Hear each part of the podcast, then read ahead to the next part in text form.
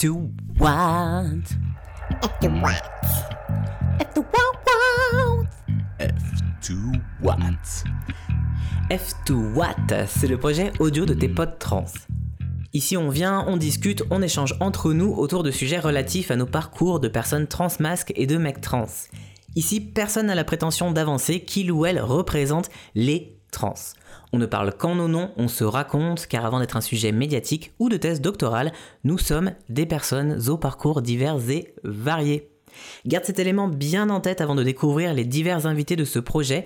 Tous ont accepté de se prêter à un jeu délicat, celui de livrer une part d'intime dans cet endroit d'une grande brutalité qu'on appelle Internet. Je vais essayer de t'emmener dans les coulisses parfois joyeux, parfois moins, dans l'arrière-scène loin des spotlights de nos parcours trans. Pose tes préconçus à l'entrée, on va venir infirmer, ou confirmer d'ailleurs, les mythes chelous que t'as pu lire dans les méandres étranges de Reddit à 3h du matin pendant tes insomnies. Ici, on te propose pas de passer ton certificat de wokeness, mais plutôt d'écouter des récits dans des mots simples, accessibles autant que possible, et de partager plein de belles références que tu pourras consulter si t'en as envie. F2 what? Station Champ de Mars. Prochaine station, Berry-UQAM. Correspondance entre les lignes jaunes, orange et vertes. Bienvenue dans ce deuxième épisode hors série de F2 What. Alors premièrement, merci beaucoup aux personnes qui ont pris le temps de voter sur Instagram pour choisir le sujet non pas de cet épisode, mais d'un potentiel épisode à venir. Ça m'a fait plaisir en fait de vous lire, de lire les choses qui vous intéressent parce que moi ça me donne des informations et ça me permet de mieux diriger mon travail à venir. Donc vraiment merci beaucoup pour les personnes qui suivent la page Instagram et qui prennent le temps des fois de répondre à mes petites interrogations de manière à mieux vous adresser les prochains sujets. Et on va commencer, je vais commencer par présenter un petit peu cet épisode d'aujourd'hui qui va être euh, très différent parce que je suis seul derrière le micro. En fait, aujourd'hui, j'ai ouvert le site d'hébergement du podcast Anchor, puis j'ai vu qu'en fait, on avait dépassé les 1000 écoutes au total sur les épisodes. Alors ça fait un mois et une semaine que le podcast est en ligne, donc je vous avoue que je m'attendais absolument pas à ce qu'il y ait autant d'écoute aussi vite sur ce podcast. Je suis content, hein, tant mieux, au moins ça veut dire que toutes ces heures derrière un, ordinateur rendent des gens peut-être heureux ou en tout cas piquent un peu de curiosité et tant mieux. Mais donc cette bonne surprise aujourd'hui c'est d'avoir dépassé les 1000 écoutes. Donc je me suis dit, bon, peut-être qu'il serait quand même temps que tu te présentes étant donné qu'il reste plus que un ou deux épisodes à F2 Watt pour finir cette saison 1. Donc ça y est, le temps est venu bah, de clarifier qui est la personne derrière ce projet parce que c'est assez important, je pense, que vous puissiez savoir de quel point de vue situé je, parle, de quel point de vue situé je regarde aussi ce projet et qu'est-ce qui m'a amené à le faire, entre autres. Alors je vais me prêter au jeu de mon propre rituel. Je vais présenter mon prénom, mes pronoms, mon âge, en quelle année j'ai commencé ma transition euh, médicale et ou sociale, et enfin comment je réfère à moi-même si je dois préciser mon identité de genre. Alors je m'appelle Méric, j'utilise les pronoms il, j'ai 26 ans depuis peu de temps. J'ai commencé ma transition euh, médicale en premier en fait en prenant de la testostérone en 2016 et suite à ça j'ai réalisé que peut-être j'étais trans et j'ai commencé ma transition sociale en 2017 en choisissant mon prénom et en faisant mon coming out.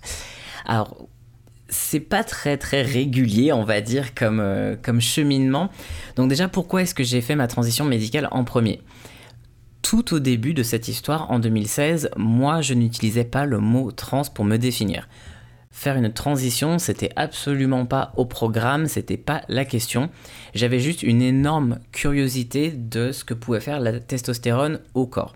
C'était avant que je découvre l'existence du livre Testo Junkie et j'avais l'impression d'être un peu seul sur Terre à me poser ces questions-là et je me demandais en fait, mais mon Dieu, il n'y a personne sur Terre qui s'est déjà dit qu'on pourrait tester la testostérone pour faire des expériences.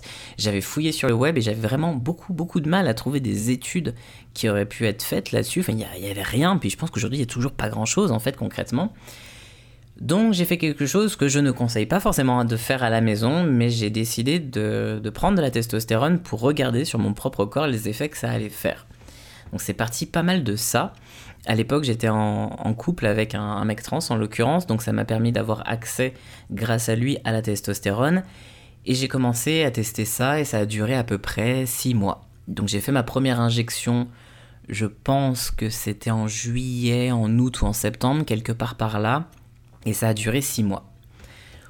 Au bout de 6 mois, je microdosais. Donc je prenais, je pense que je prenais une demi-dose par rapport à ce qui est normalement prescrit en France. Je connais plus forcément les prescriptions françaises, mais c'était à peu près une demi-dose.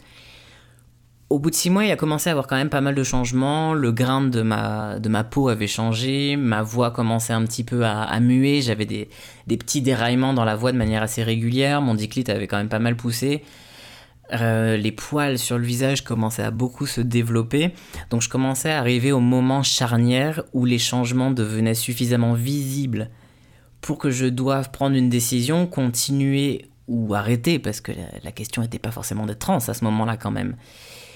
Donc la question se posait, et à ce moment-là, c'était, ça correspondait à la date où je devais partir au Canada. Donc je, je devais déménager et quitter la France. Donc je me suis dit, bon, Méric, tu fais tes valises, concentre-toi sur ton déménagement et tu réfléchiras à toutes ces histoires de transition après. De toute façon, t'es pas pressé. Donc je m'installe à, à Montréal euh, début 2017. Et là, je pose un petit peu toutes ces questions de transition de côté parce que j'avais pas mal d'autres choses euh, administratives, tout ça à faire. Mais en même temps, j'arrivais dans un nouveau pays. Donc il y avait personne qui me connaissait, personne qui avait l'habitude d'utiliser mon prénom de naissance. Donc c'était en même temps un très bon moment pour pouvoir peut-être commencer une transition sociale si il y avait lieu. Donc je me suis pas mal posé des questions durant ces premiers mois au Canada parce que maintenant on va commencer par le début de l'histoire.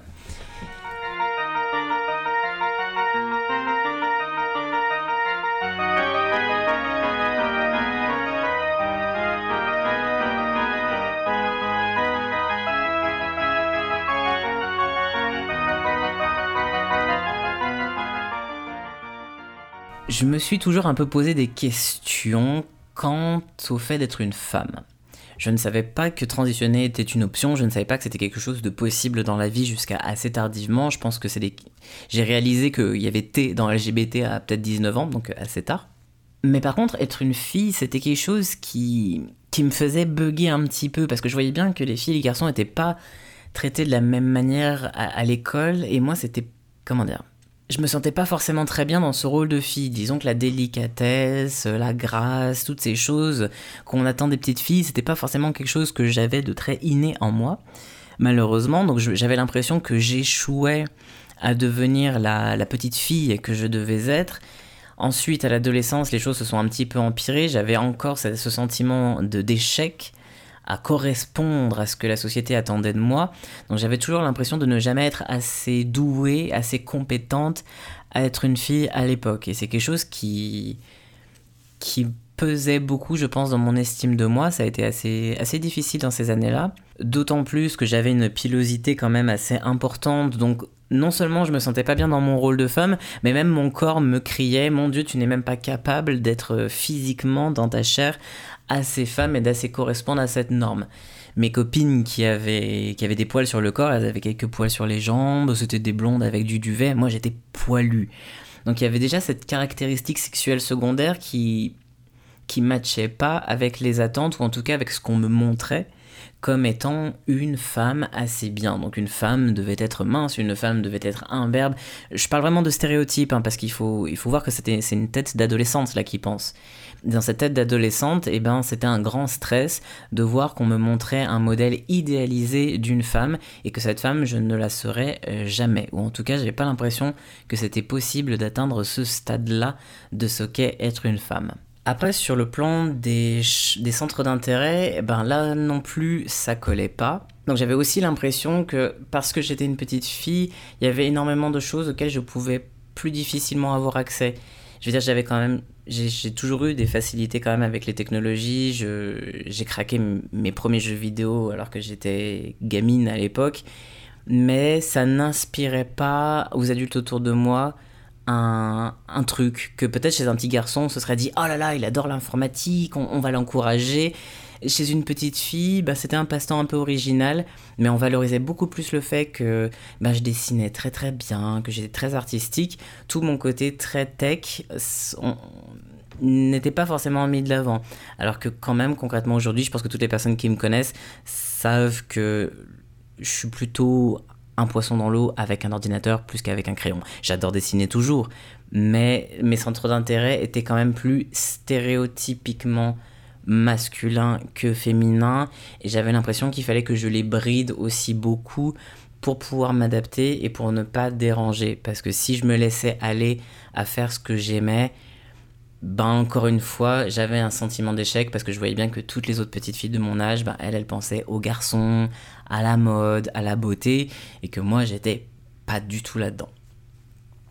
Rétrospectivement, dans les dernières années, j'ai rediscuté avec des gens qui ont fait partie de, de ma vie quand j'étais jeune, dont, des amis que, que j'ai gardés.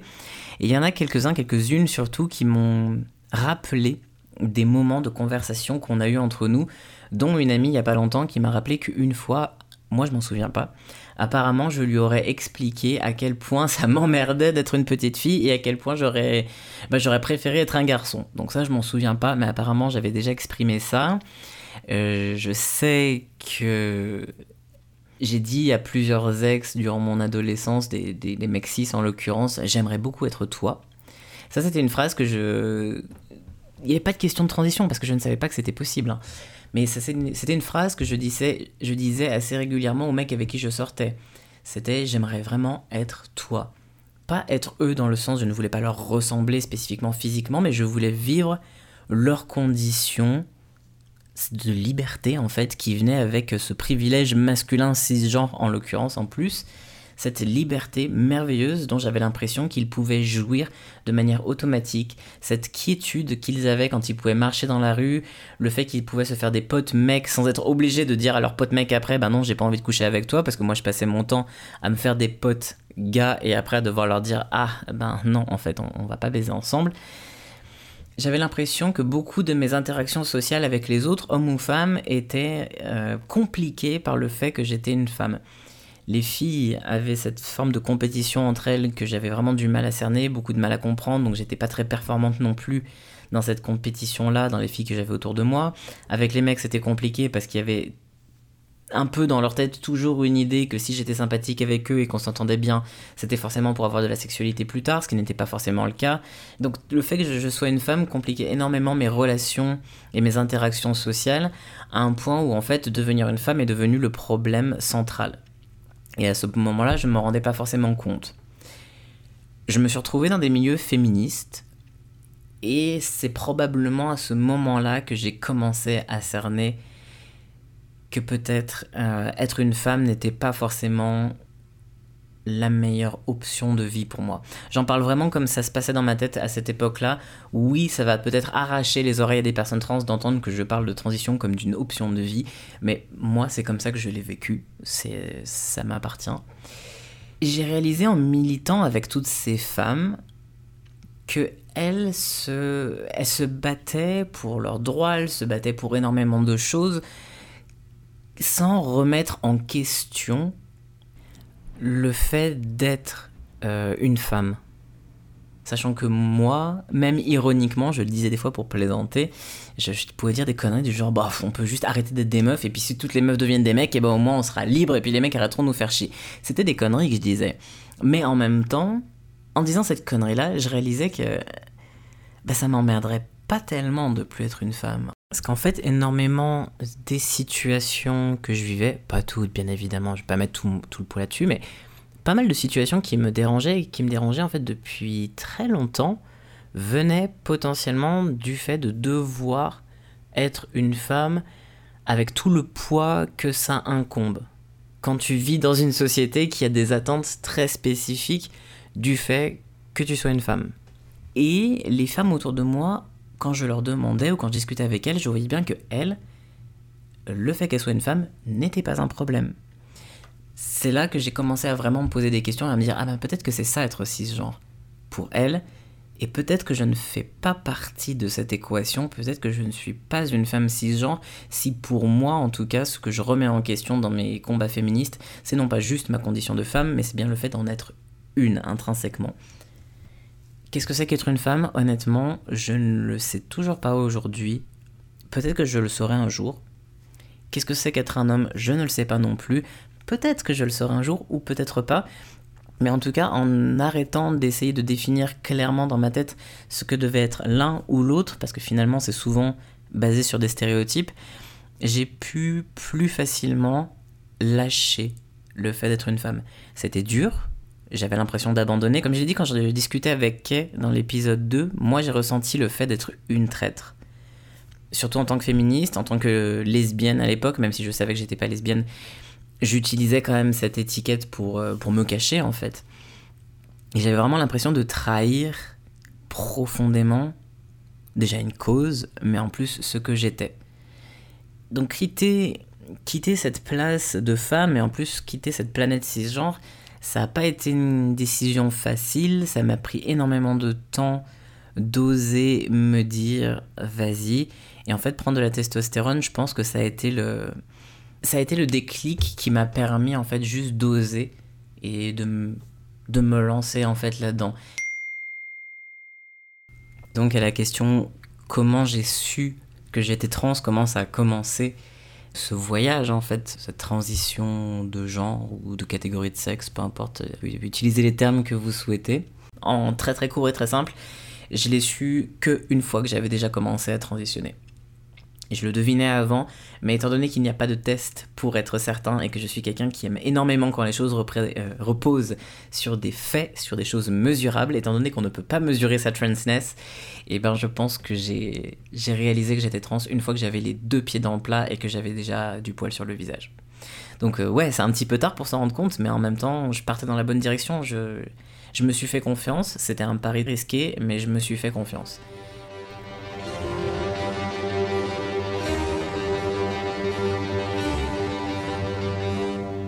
Je suis bien bavard, beaucoup plus que ce que je ne pensais. Dans les dernières 20 minutes, j'ai surtout parlé de mon passé et surtout de mon début de transition, donc une période qui était très portée sur euh, l'introspection, un peu sur le repli de soi-même, qui était une période qui n'était pas forcément hyper drôle quand même dans ma vie malheureusement. Aujourd'hui, je vais pas dire que tout va bien, parce que la transition, ça n'est pas une baguette magique. C'est, pas vrai. Ce n'est pas une, c'est pas une option à considérer si, mettons, on a besoin de changer sa vie. Il y a peut-être des solutions un peu plus faciles, un peu plus abordables et un petit peu moins pénibles sur le long terme que transitionner.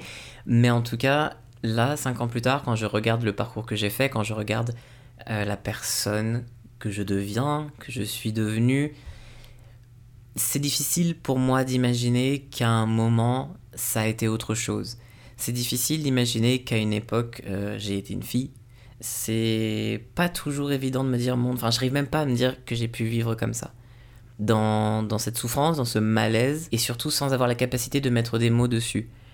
J'ai nié assez longtemps le fait de, ressentir ce qu'on appelle de la dysphorie de genre.